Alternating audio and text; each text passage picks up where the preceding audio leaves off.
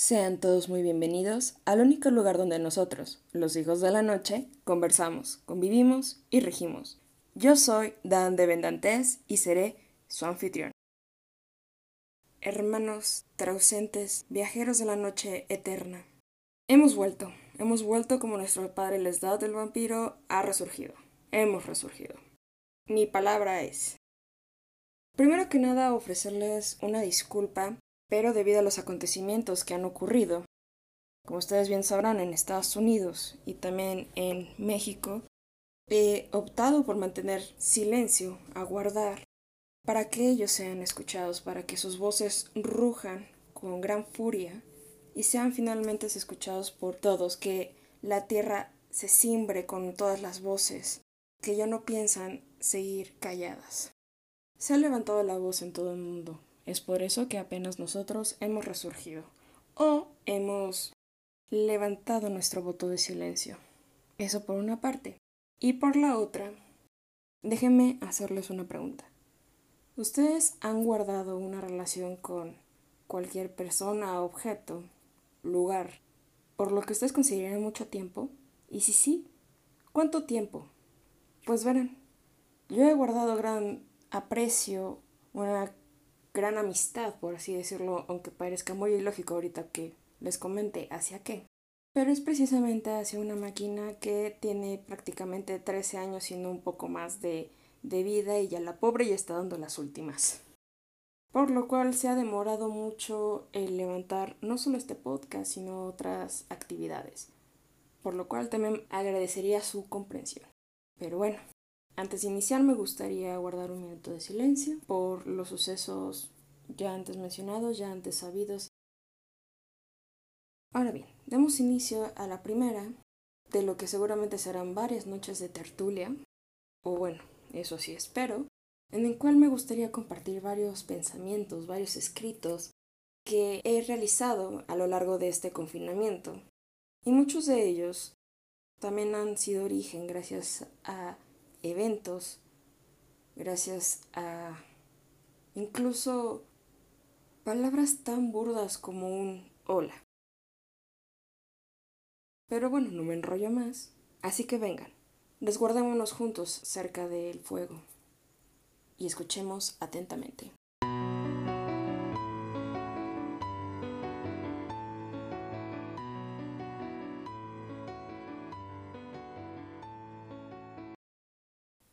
Ruidoso.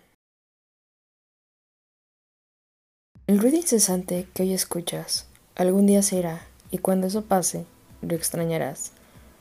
Ten por seguro que tu ruidoso corazón llegará a apagarse.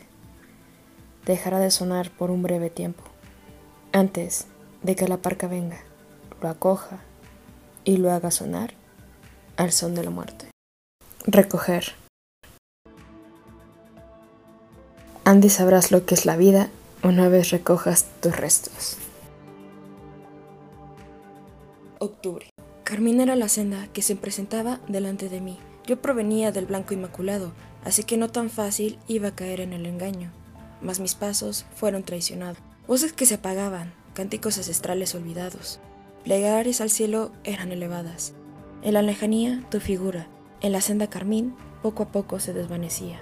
Carmín era, tan gallardo, enigmático y estoico, Carmín era, como el recuerdo de tu paso. Oh Jerusalén, sé que aún no lo has olvidado. Sí, en efecto, Carmín era. Octubre, has tomado toda una vida. Octubre no se olvida. Febrero. No era un puñado de tierra, tan solo un trago celestial. He aquí tu manto estelar. Breve fue el tiempo, tus días contados. Callejero, amigo mío, no tomes ese trago. Dios fue fiel, tu amor por ella resguardó, y en una carta, el día de tu sepultura, te entregó.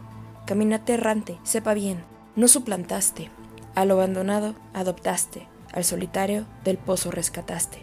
Callejero, amigo mío, brindemos pues, brindemos una última vez por los recuerdos vividos, pues no era un puñado de tierra, tan solo un trago celestial. He aquí tu manto estelar. Hombre. Hombre siendo hombre, a tu patria está. Hombre siendo hombre, a su mujer dejará. Hombre siendo hombre, su deber cumplirá. Y ríos y ríos de sangre, él creará. Hombre no es hombre sin su estirpe, o sin esta morirá. Mas llamado hijo, hermano, padre, su ego no saciará. Hombre, en la tierra quedarás. Perdido. En el inicio del tiempo fui creado, y un don me habían otorgado, mas lejos de mí mi creador ha marchado, sin explicarme la labor que el don había desarrollado. Ansiedad. Como gotas de salitre que en el alma penetran, carcomen y destiñen los sueños perlados. Esquirlas del pasado, de un corazón ahogado, divino alivio, siempre evocado, jamás encontrado. En susurros reverenciados, tus hijos te han nombrado. Mientras los rebeldes tiran y arrastran incesantes sus cadenas andantes. No hay sosiego en tus brazos para ellos. Cultos y letrados reducen tu presencia y poderío en preocupación y temor, innecesario y lógico. Escupen tus alimentos, te mancillan y humillan a resguardo de una ciencia inexacta y fría. y costado para los inacabados, que en jaula de papel pretenden, desean y anhelan algún día contenerte. Incrédulos humanos han blasfemado, ya que tú siempre estás a su lado. Hola. Postrado exánime, en mis labios la palabra ha quedado. El sol cae tras tu andar. Nuevamente, a mi entorno, las tinieblas me empiezan a llamar. El juez ha dictado sentencia, y mis labios, como tumba, aguardan a que el nuevo día venga. El tiempo pasa, formando lazos tan largos infinitos como la distancia, como la distancia tuya y mía. Y así pasa el tiempo postrado, exánime. Un hola en mis labios ha quedado. Arriba. En una sola dirección, aquel niño suspira, no atreviéndose a apartar la mirada. Aquel niño recita una plegaria. La vieja enseñanza resuena nuevamente. Hijo, si algún día el rumbo pierdes, si el bullicio te asedia y te inunda, de arriba, de arriba tus ojos, no apartes la vista. Control. Soy el anhelo, ese deseo que por las noches te quita el sueño. No me llames amor, pues no lo soy. Tampoco te confundas. No soy tu amiga, la envidia, tu amante, la avaricia, ni tu cónyuge, el rencor. Nuestras copas aún aguardan vacías. Conozco tu corazón y el motor de tu proceder. Tú, en la lejanía, tan solo me idealizas. Observas mi andar en el mundo, mas no puedes tan siquiera traspasar el abismo de mi huella trazada en la arena. 83. Ocho partes de tristeza escrita, tres partes de una vida extinta. 83 baladas sobre sus restos esconde de sus gobernantes el azote. Ocho cuerpos entregados, tres familias perseguidas, 83 balas perdidas. Los de arriba te vigilan. Ocho anécdotas contadas, tres marcas a la historia agregadas, 83 golpes recibidos, un titán vencido, 83, un sufijo por decir al arrepentido. Finalmente quiero cerrar con esta historia que en su momento me trajo bellos recuerdos. Este trabajo lo llamo una historia para recordar. Con aquel golpe, su carne se desgarró y sucumbió al dolor, y en aquel desolado lugar su cuerpo pasó a formar parte del olvido. Aquel fue su trágico final. Con esas crudas palabras se terminaba el relato, pero con ella se avivó otro que apenas comenzaba. Apenas era un niño cuando estas palabras calaron hondo en él. Ahora, siendo un joven, emprende un viaje para encontrar al autor de la trágica obra. Pasando un tiempo, se encuentra cara a cara. Su obra es muy triste, fueron sus primeras palabras. Sin embargo, el escritor no dijo nada.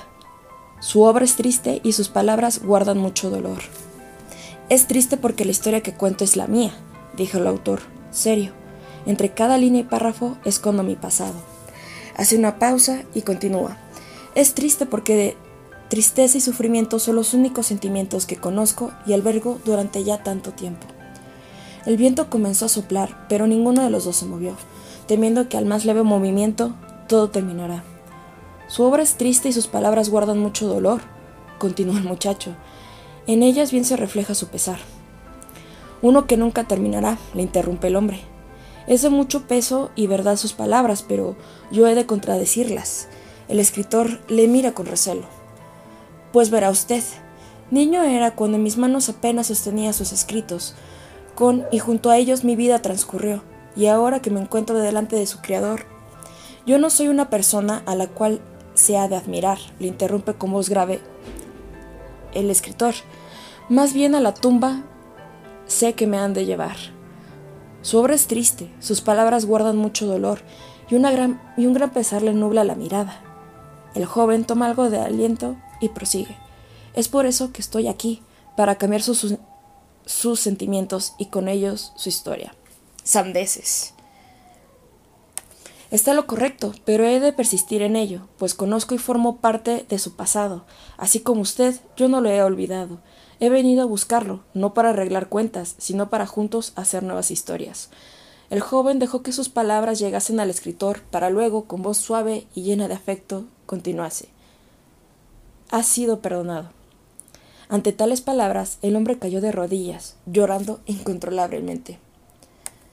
Por cincuenta años he esperado para poder oír esas palabras. Y ahora que las escucho, el joven se arrodilla junto a él y le abraza. Lo sé, lo sé. Es el día más feliz. Dime la verdad, ¿esto no es un sueño? No, no lo es. Estoy aquí. Estoy aquí, papá.